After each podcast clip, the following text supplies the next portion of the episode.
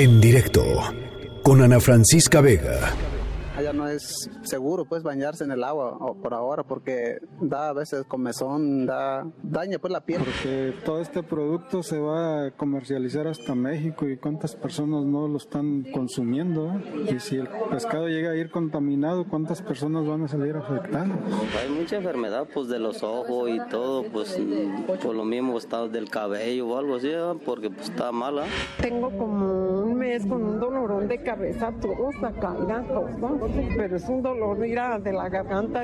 ¿Qué va a saber uno que, que, es contaminación, ¿no? que son químicos? Entonces las agarrábamos y nos las embarrábamos o, no te lavas las manos y así comes, ¿te imaginas? Ya ahorita estos pasados los años te das cuenta de que no eres el único, que varias personas, lejos de que sea en el Salto, Juanacatlán, alrededores, por todo donde pasa el cauce del río, pues no, es, no creo que sea coincidencia que habamos tantos.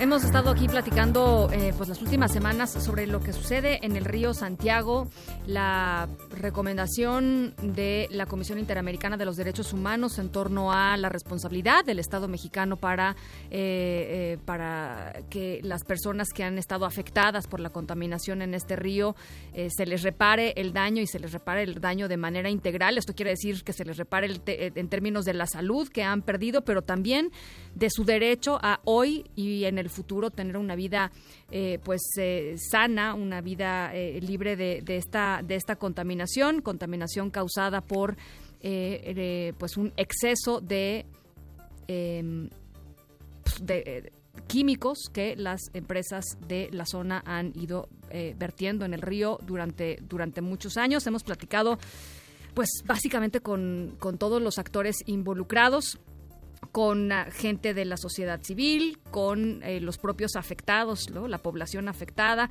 el presidente de la Comisión Estatal de, Derechos Humanos de, Jalisco, eh, académicos que han estado siguiendo el tema, académicas que han estado siguiendo el tema. Y me da mucho gusto platicar ahora con el doctor Benjamín Ortiz Espejel, encargado de la contaminación a cuerpos de agua y cuencas del país de la Semarnat, de la Secretaría eh, eh, que encargada de los, de los recursos naturales en el país desde la federación. Eh, doctor, ¿cómo está? Muy buenas tardes. ¿Cómo está? Muy buenas tardes, saludos. Pues igualmente, doctor, he tratado de dar un resumen breve de lo que hemos platicado aquí en el, en el programa y, me surgen varias dudas. La primera de ellas tiene que ver con el con la denuncia que han hecho académicos y organizaciones de la sociedad civil de que hay muchas más industrias vertiendo eh, contaminantes en este río Santiago de las que debería de haber y que no hay los verificadores necesarios para poder efectivamente constatar que los parámetros comprometidos son los parámetros cumplidos. Sí, sí, sí. Eh, eh, así es la situación, es correcta. es una situación donde hace falta un, una, digamos, una detección con muy pormenorizada de todas las descargas que están siendo dirigidas a los cuerpos de de agua a los ríos y para esto estamos en coordinación con eh, los diferentes eh, sectores o agencias del gobierno federal y por supuesto con el gobierno de Jalisco. Hemos iniciado ya un proceso de coordinación para esa detección, pero es, es correcto, hay, es necesario tener un inventario lo más completo posible al 100% de, de estas descargas que pues desgraciadamente falta una regularización de cada una de ellas. ¿Cuántos permisos hay para, es decir, Semarnat tiene claro cuántos permisos se han otorgado eh, eh, eh, a lo largo del tiempo? Esto lleva más de una década. los permisos de descargas de agua, los volúmenes. Con agua, ¿no? es con agua, sí, es con agua. Tendríamos que verlo con los compañeros de Conagua, ya para el dato preciso del río Santiago en ese momento no tengo la información. Pero tienen ustedes la información de que, pues, evidentemente algo está, algo, algo mal está sucediendo para que existan estas, este, pues, estas consecuencias físicas en las, en las personas, ¿no? Sí, por supuesto. Digamos que una, una, una mención especial es que en esta nueva gestión de la Secretaría de Medio Ambiente hay una posición de un reconocimiento de una situación de agravio y de desatención severa, crítica, muy grave que no se había podido tomar con toda la seriedad que requiere el asunto. Entonces, estamos en eso, estamos tratando de eh, establecer la coordinación y las sinergias tanto con el sector social como con el sector de los gobiernos de los estados y, y en este sentido. Yo creo que eso es algo que hay que comentar. Platicábamos eh, hace, hace unos días con uno de los em, miembros de la agrupación Un Salto de Vida, que son miembros este, habitantes del Salto de Jalisco que se han organizado eh, para pues para demandar que sean atendidos los casos de salud graves que, que, que, han aparecido en, más de una década. Eh, y lo que ellos nos decían es que eh, todos estos procesos de intento de saneamiento del río Santiago a raíz de la, de la recomendación de la Comisión Interamericana de los Derechos Humanos, este recorrido que hizo, por ejemplo, el gobernador con, funcionarios hace, hace un par de semanas, etcétera, eh, y eh, el plan que se anunció rumbo a los siguientes meses no contempla la participación de la sociedad civil. Lo mismo nos dijo eh, el presidente de la Asociación de Industriales del Salto, Raúl Buitrón, que nos dijo, pues no veo necesario, porque pues no son técnicamente expertos en estos temas. Este, ¿Cuál es la posición de Semarnat?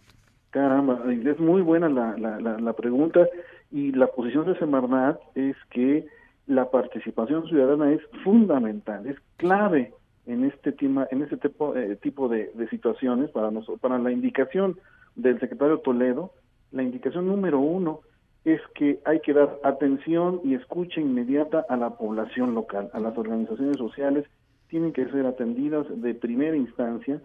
Y en segundo lugar la toma de decisiones tiene que estar guiada por criterios rigurosos científicos con evidencias científicas con eh, normas de aplicación en el marco de la ley.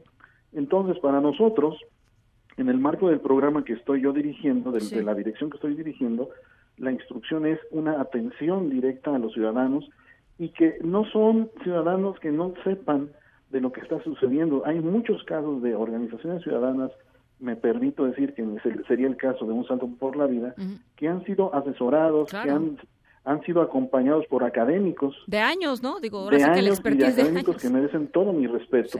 Yo, yo conozco gente del ITESO de manera específica, que son eh, científicos comprometidos y que tienen una, un acompañamiento con esta con estos grupos sociales de tal manera que Creo que sí falta establecer todavía muchos canales de diálogo con el resto de los sectores, pues para poder eh, caminar juntos en este grave problema que no es solamente un sector, sino que tiene que involucrar a todos. Eh, y, ahí es, es donde se escapa la responsabilidad, ¿no? Por lo que nos hemos un poco dado cuenta en estas semanas que hemos hablado del tema, este, de pronto es, bueno, la responsabilidad partes de la federación, pero partes de, eh, de los municipios, pero partes del gobierno estatal, pero y finalmente, pues los, los, habitantes son los que terminan eh, afectados y, continuamente. Ahora, sí hay una tentación, me parece, de examinar este tema con una lupa eh, económica, ¿no? Este, este, este asunto de, pues es que si nos empiezan a regular, va a haber un impacto económico en una zona industrial importantísima. Eso, eso ahí está.